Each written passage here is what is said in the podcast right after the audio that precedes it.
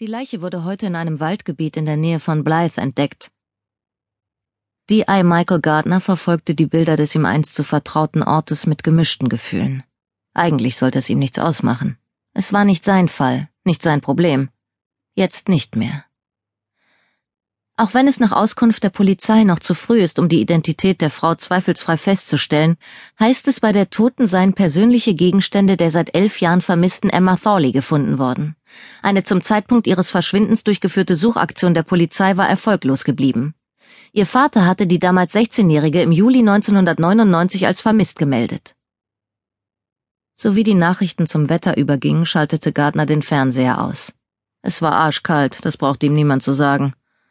Er lehnte sich zurück und schaute zu, wie der Schnee von seinen Schuhen rutschte und langsam in den Teppich sickerte. An Emma Thorley konnte er sich noch gut erinnern. Nicht an sie selbst, denn er war ja nie begegnet, aber an ihren Fall. Er erinnerte sich an ihren Vater und die vielen Fotos seiner geliebten Emma, die er Gardner an die Hand gedrückt hatte. Kein einziges dieser Fotos konnte sie wieder nach Hause bringen. Wären die Umstände damals andere gewesen, hätte er sich vielleicht tiefer in den Fall hineingekniet hätte genauer hingeschaut, gründlicher nachgefragt, und dann hätte man dann trotzdem heute eine Leiche im Wald gefunden? Louise Hand schloss sich fest um die Fernbedienung. Ihr Daumen schwebte über dem Ausknopf. Die Nachricht erwischte sie kalt. Obwohl Emma Thorley schon seit elf Jahren spurlos verschwunden war, war es ein Schock, jetzt davon zu hören. So plötzlich. Ihr Lächeln darüber, das perfekte Weihnachtsgeschenk für Adam gefunden zu haben, war wie weggewischt. Stattdessen breitete sich Angst in ihr aus. Eine blinde, bodenlose Furcht, die glühend heiß und eiskalt zugleich in ihr aufstieg. Sie musste etwas tun. Irgendetwas konnte nicht untätig hier herumhocken, doch sie saß wie gelähmt und starrte auf die Bilder jenes Ortes, den sie einmal ihr Zuhause genannt hatte.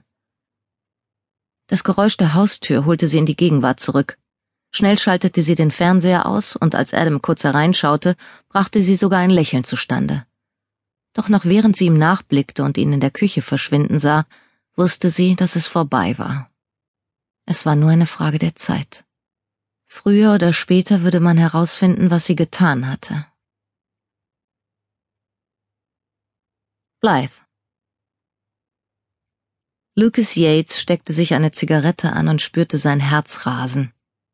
Emma Thorley. Den Namen hatte er seit Jahren nicht mehr gehört, zumindest nicht von anderen.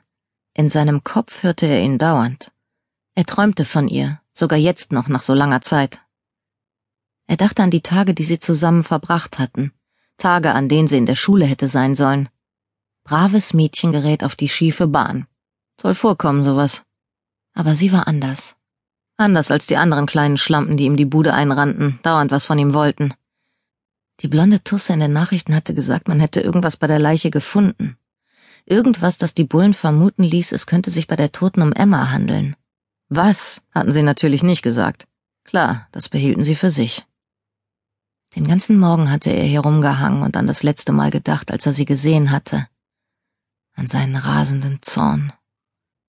Wochenlang hatte er nach ihr gesucht, und als er sie dann endlich gefunden hatte, konnte er sich kaum noch beherrschen.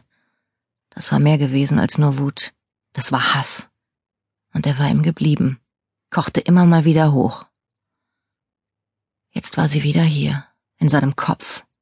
Lucas schlug mit der Faust gegen die Wand, bis der Spinner von nebenan zurückhämmerte. Er drückte die Zigarette aus und stand auf. Als er ans Fenster trat, konnte er seinen eigenen Atem in der Luft sehen. Unten auf der Straße hasteten ein paar Gestalten vorbei, und er fragte sich, wann es soweit wäre wann die Polizei bei ihm klopfen würde, ihn fragen würde, wann er Emma Thorley zuletzt gesehen hatte, und dann den ganzen alten Scheiß wieder ausgraben. Er wusste, dass es so kommen würde. Er wusste nur nicht wann. Die Bullen waren nicht gerade die hellsten, aber irgendeiner von denen würde schon auf ihn kommen. Man musste kein Einstein sein, um hier eins und eins zusammenzuzählen. Er und Emma. Das ging ziemlich lange zurück.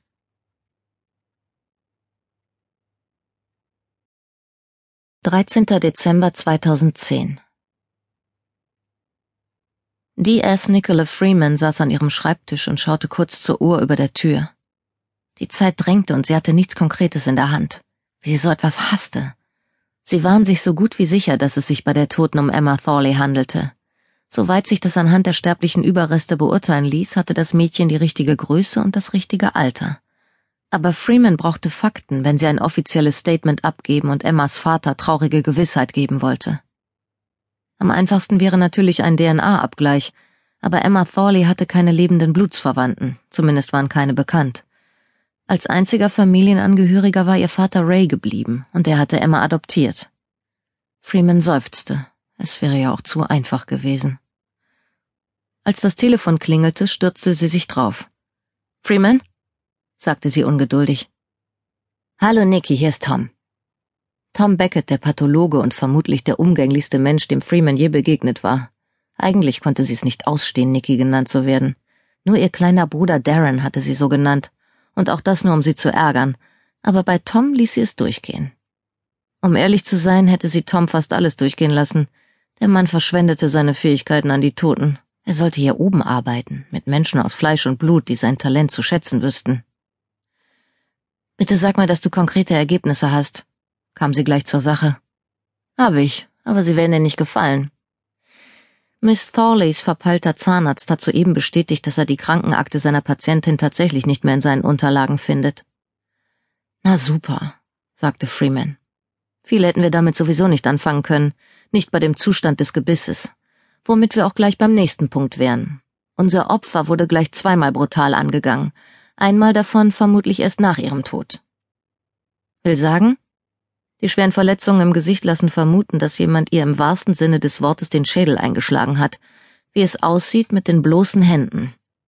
Da steckte eine unglaubliche Aggression dahinter, und mit großer Wahrscheinlichkeit ist unser Täter Linkshänder, denn die Verletzungen konzentrieren sich vor allem auf die rechte Gesichtshälfte. An den Zähnen habe ich allerdings Spuren gefunden, die von einem stumpfen, glatten Gegenstand stammen könnten, vermutlich einem Hammer. Jemand hat also versucht, eine Identifizierung des Opfers zu verhindern. Sieht so aus, meinte Tom. Nur haben der oder die Täter dabei keine ganze Arbeit geleistet. Einige Zähne lagen lose neben der Leiche in der Erde, als wären sie erst dort im Wald ausgeschlagen worden. Da war unser Mörder ein bisschen nachlässig. Oder er wollte schnell wieder weg. Freeman seufzte. Also nichts, womit ich Ray Thorley Gewissheit geben könnte. Tut mir leid, aber ich habe ja kaum Material, das zur Identifikation taugt. Oder Moment. Der gebrochene Arm. Aber eine Überprüfung ihrer Krankenakte hat hier ebenfalls keinen Treffer gebracht, was aber wiederum nichts heißen muss. Wenn sie sich den Bruch eingehandelt hat, als sie gerade mal wieder von zu Hause ausgerissen und untergetaucht war, wurde der vielleicht nie richtig behandelt. Und ihr Vater weiß dann vermutlich auch nichts davon, schloss Freeman resigniert. Okay, danke, Tom. Sie legte auf und wünschte sich, sie hätte Ray Thorley nicht schon so früh in die Ermittlungen mit einbeziehen müssen hätte nicht bei ihm vor der Tür stehen und alte Wunden aufreißen müssen, ohne einen abschließenden Beweis dafür zu haben, dass es sich bei der Toten tatsächlich um seine Tochter handelte.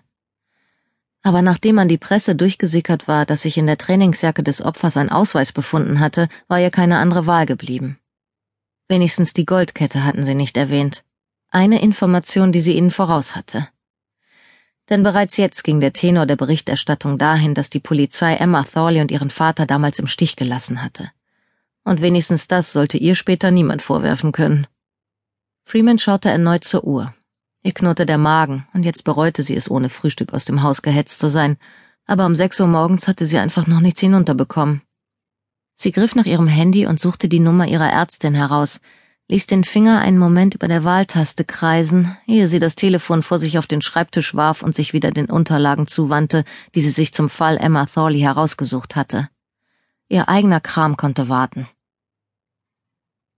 Emmas Vater hatte seine Tochter insgesamt dreimal als vermisst gemeldet. Das erste Mal im Februar 1999, doch der Fall galt als erledigt, als Emma einen Monat später von sich aus nach Hause zurückkehrte. Ein weiteres Mal im April, aber hier wurde die Anzeige schon kurz darauf von ihrem Vater selbst zurückgezogen. Und schließlich im Juli desselben Jahres, als Emma endgültig verschwand. Ray Thorley hatte zu Protokoll gegeben, dass Emmas Probleme nach dem Tod seiner Frau begonnen hätten. Emma war damals 15 und der Verlust ihrer Mutter war ein schwerer Schlag für sie. Vorher hatte sie nie Schwierigkeiten gemacht. Sie lernte fleißig für die Schule, war zwar keine Einserschülerin, aber sie gab sich Mühe. Sie war eher still und zurückhaltend, und hatte wohl auch ein paar Freundinnen, mit denen sie sich allerdings nur